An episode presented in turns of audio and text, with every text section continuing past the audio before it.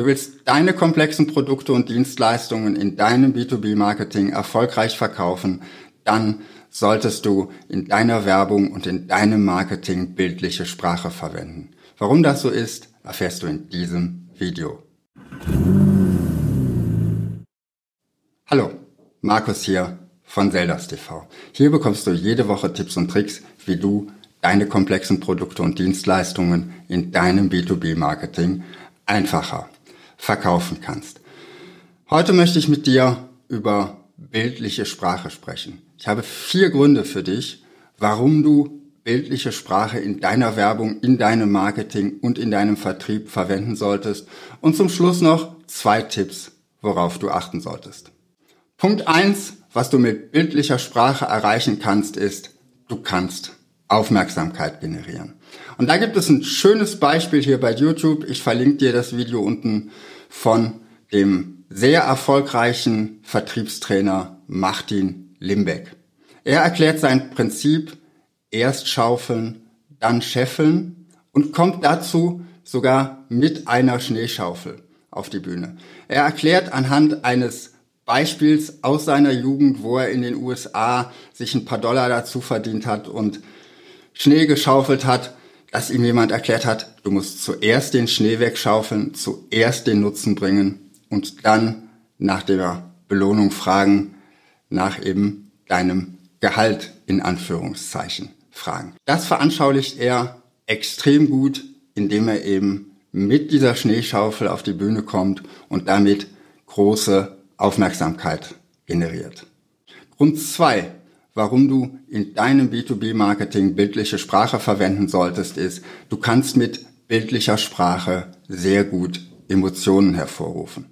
Stell dir vor, du sprichst bei deinem Kunden davon, wie er mit deinem Produkt, deiner Dienstleistung seinen Umsatz oder seinen Ertrag steigern kannst. Du sprichst sehr trocken von Umsatz- oder Ertragssteigerungen, aber da kommen keine Bilder in den Kopf, die wirklich Emotionen auslösen.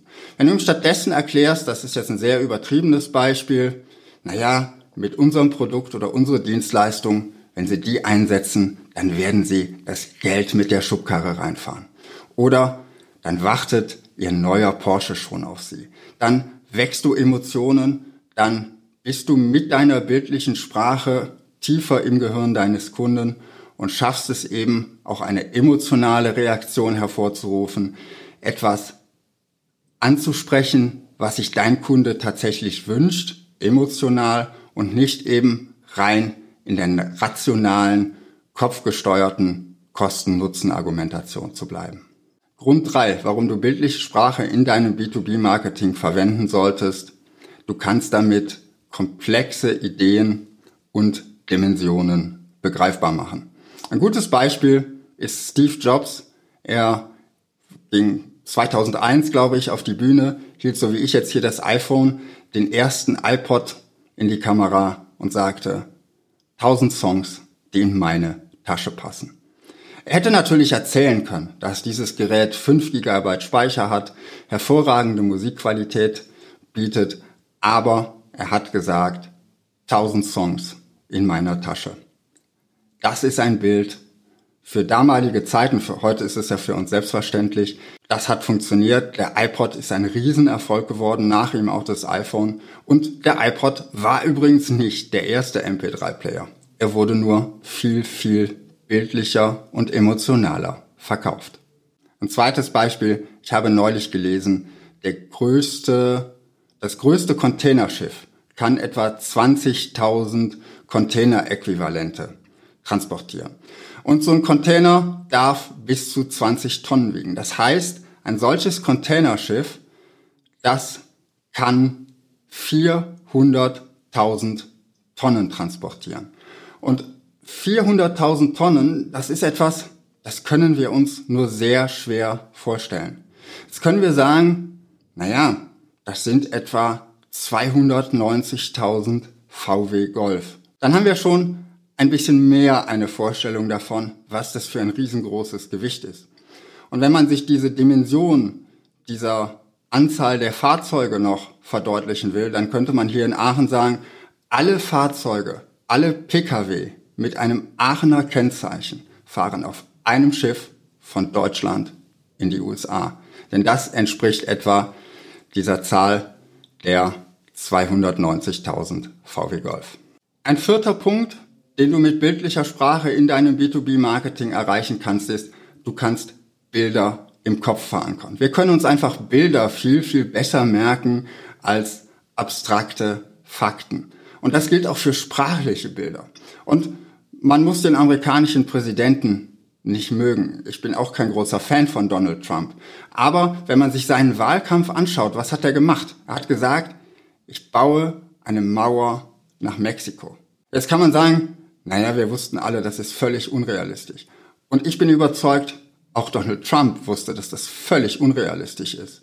Aber er hat es geschafft, dieses Bild der Mauer in seiner Zielgruppe, wohlgemerkt in seiner Zielgruppe, zu verankern. Und alle haben von dieser Mauer gesprochen. Es war sozusagen sein Bild, das auch die anderen aufgenommen haben. Und das Ganze wäre viel, viel schwächer gewesen, wenn er einfach nur gesagt hätte, ich will die Grenze nach Mexiko besser sichern. Diese Mauer hat sich als Bild im Kopf seiner Wähler verankert. Worauf solltest du nun achten, wenn du Bilder einsetzt? Zum einen, die Dosis macht das Gift. Setze Bilder auch maßvoll ein. Nur weil jetzt Bilder sich besonders gut im Kopf verankern, heißt das nicht, dass du alles in ein sprachliches Bild packen musst. Achte darauf, dass du die richtigen und die wichtigen Dinge in sprachliche Bilder verpackst und achte auch darauf, dass du gute Bilder findest. Steck da auch ein bisschen Arbeit rein. Denn die zweite Sache, die schiefgehen kann, ist, wenn du thematisch unpassende oder schiefe Bilder verwendest. Wenn du zum Beispiel Presslufthammer produzierst und behauptest, weil dein Presslufthammer vielleicht besonders robust und damit hart ist, unser Presslufthammer ist der Brillant oder der Diamant unter den Presslufthämmern, dann ist das irgendwie komisch. Weil was verbinden Menschen mit Diamanten oder Brillanten? Etwas Kleines, etwas sehr Edles, etwas, was Schmuck ist, etwas, was diesen Schmuck tragen auch eher Frauen. Das passt so alles überhaupt nicht zum Presslufthammer. Darum achte darauf, welche Assoziationen rufst du mit diesen Bildern bei deinen Zuhörern, bei deinen Lesern hervor? Denn entscheidend ist nicht, wie gut ist das Bild für dich, sondern wie gut ist das Bild für deine Zielgruppe. Und da musst du eben darauf achten, dass du in der Welt deiner Zielgruppe die richtigen Bilder findest. Das ist häufig eine große Herausforderung, wenn du zum Beispiel aus der Technik kommst, wenn du vielleicht Ingenieur bist und in deiner Ingenieurswelt ganz andere Bilder existieren als in deiner Technik fremden Zielgruppe. Deshalb verstehen sich so häufig IT-Abteilungen und ihre Anwender nicht, weil die eben doch in ein bisschen unterschiedlichen Welten häufig leben und unterschiedliche Sprache sprechen. Und die Sprache bezieht sich eben auch auf die sprachlichen Bilder. Das war mein Tipp zum Thema Bildsprache in deinem B2B-Marketing. Wie setzt du Bilder ein? Welches ist dein bestes Bild im B2B-Marketing? Schreib's mir unten in die Kommentare.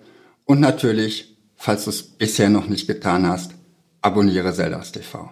Ich freue mich, wenn du nächste Woche wieder zuschaust und wünsche dir bis dahin viel Erfolg in deinem Marketing.